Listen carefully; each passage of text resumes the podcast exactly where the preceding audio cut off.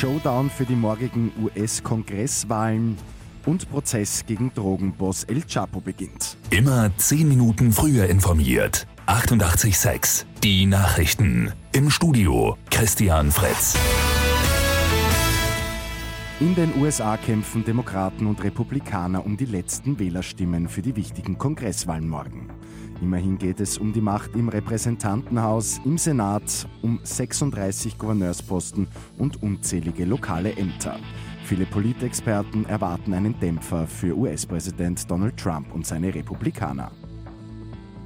In Brooklyn, New York beginnt heute der Prozess gegen Joaquin Guzman, genannt El Chapo, einer der berüchtigsten Drogenbosse Mexikos. Unter seiner Führung sollen über 150.000 Kilogramm Kokain in die USA geschmuggelt worden sein. Damit soll er 14 Milliarden Dollar verdient haben.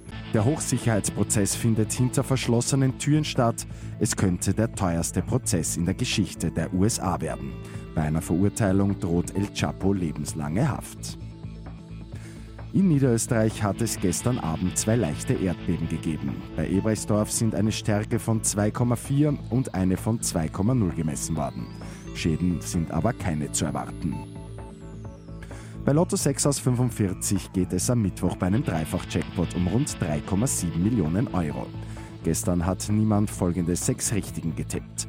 9, 10, 15, 26, 31 und 38 Zusatzzahl 29. Die Angaben sind ohne Gewähr.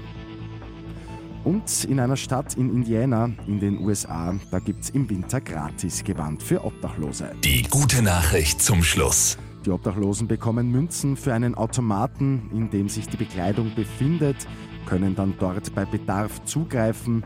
Das Gewand ist von den Einwohnern der Kleinstadt gespendet worden.